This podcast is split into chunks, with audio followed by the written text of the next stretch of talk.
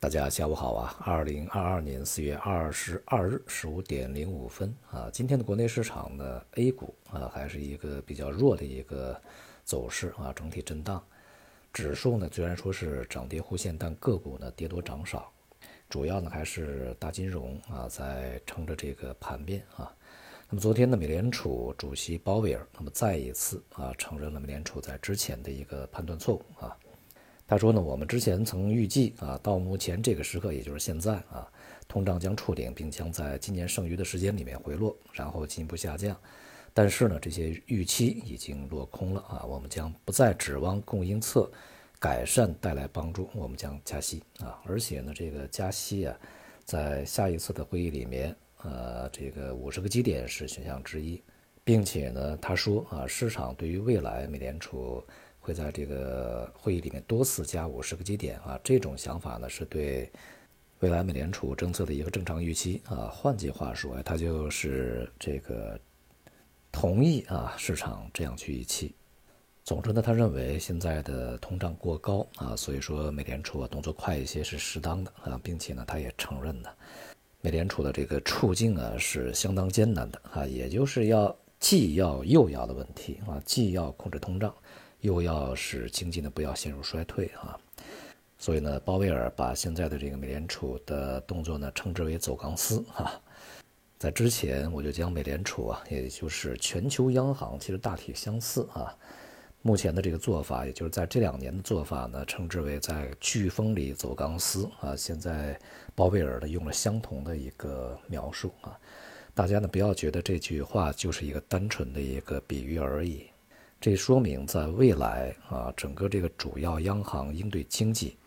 以及通胀啊这样的一些形势变化呢，会面临着非常之巨大的挑战。这些挑战呢，如果应对不好，将可能会带来经济的巨大的颠簸和冲击，甚至呢是又一次的巨大的这个危机和衰退啊。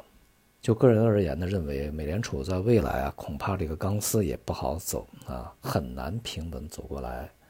即使呢不摔下去啊，恐怕也会在钢丝上面呢左右摇摆、晃动的非常之剧烈啊，甚至可能会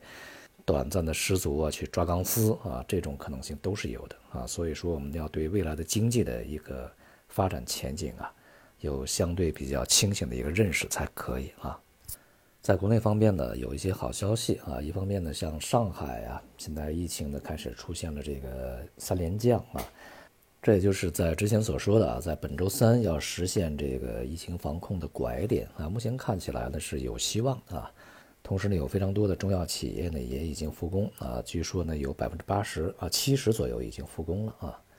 虽然说这个复工复产呢还是受到了很大的供应链的制约，但是至少是看到了一个曙光啊。在针对资本市场的相关政策方面啊，昨天在博鳌论坛，方星海啊就是证监会的这个。啊，副主席，他说啊，和美国的就中概股退市的这个问题啊，持续是展开着谈判啊，并且呢，非常有信心在不久的未来啊，不久的将来将达成协议。说是这个谈判的每周啊，每隔一周就谈一次啊，也就是半个月一次。而且呢，乐观的预期在未来外资流入呃 A 股啊，还有很大的空间啊。关于中概股的问题，在美国上市这些问题呢，从一八年就开始谈，谈到现在啊。摘牌退市的这个范围在不断扩大，而且在这段时间也连续出现了非常这个不正常的啊大幅度的持续的大跌。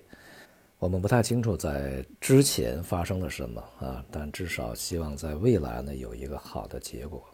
不过呢，中概股在当前啊市场里面还没有止跌。而另外一方面呢，这个证监会主席易会满啊在昨天啊召开的社保基金。和一些大型的银行啊、保险这些金融机构啊，座谈会上面的号召，养老金、银行、保险啊机构呢是各类资产管理机构啊，它是投资者中的这个专业机构代表，也是市场最重要的长期资金来源啊，要充分发挥长期资金可以克服市场短期波动的优势啊，用好用足这个权益投资额度，进一步扩大权益投资比例。换句话说，就是你金融机构要拿出钱来支持现在的股市啊。你专业的金融机构呢，就不要去在乎这个短期波动啊。这又回到了我们在之前啊讨论过无数次的这个市场是否需要行政指挥棒的问题啊。养老金、保险、银行的钱也是广大普通民众的钱啊，这些钱也是大家伙的。如果这些机构呢，不管这个大的形势怎么样，也不进行大的择时，也不进行大的这个仓位管理，就是一股劲的这个一味儿的往进投资的话，那很难相信呢未来这些机构能不能挣到可以去保障，比如说养老保险啊。提供给大家退休金呢，这个养老金呢，这些这个钱啊，保险呢，是不是能够挣到这个能够去偿付它啊这个出险啊金额的这些钱？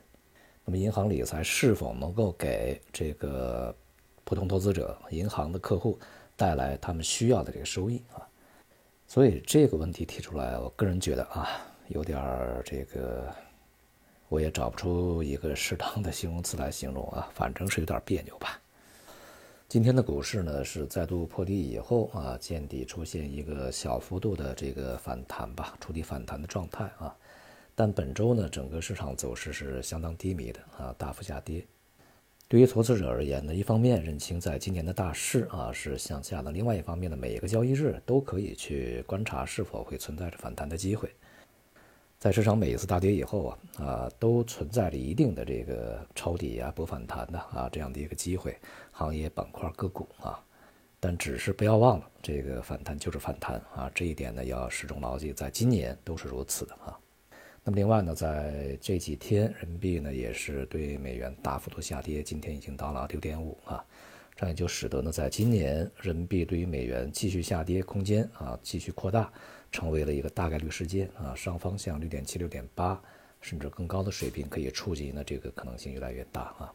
今天呢，也是看到这个群里面的群友啊啊发信息说，在前面这个人民币还没有出现大跌之前啊，建议大家呢要特别关注人民币可能会出现的大幅波动啊下跌的这个风险呐，提前采取了这个索汇啊这样的一个动作，应该是外贸企业嘛啊。从而呢，有效的避免了汇率的损失啊，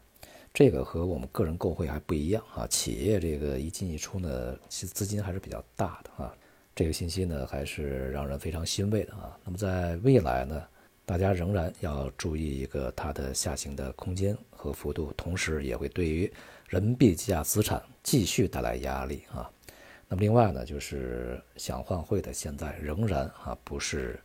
最差的时机，甚至从相对比较长的时间来看呢，仍然是比较好的一个机会啊。好，今天就到这里，谢谢大家。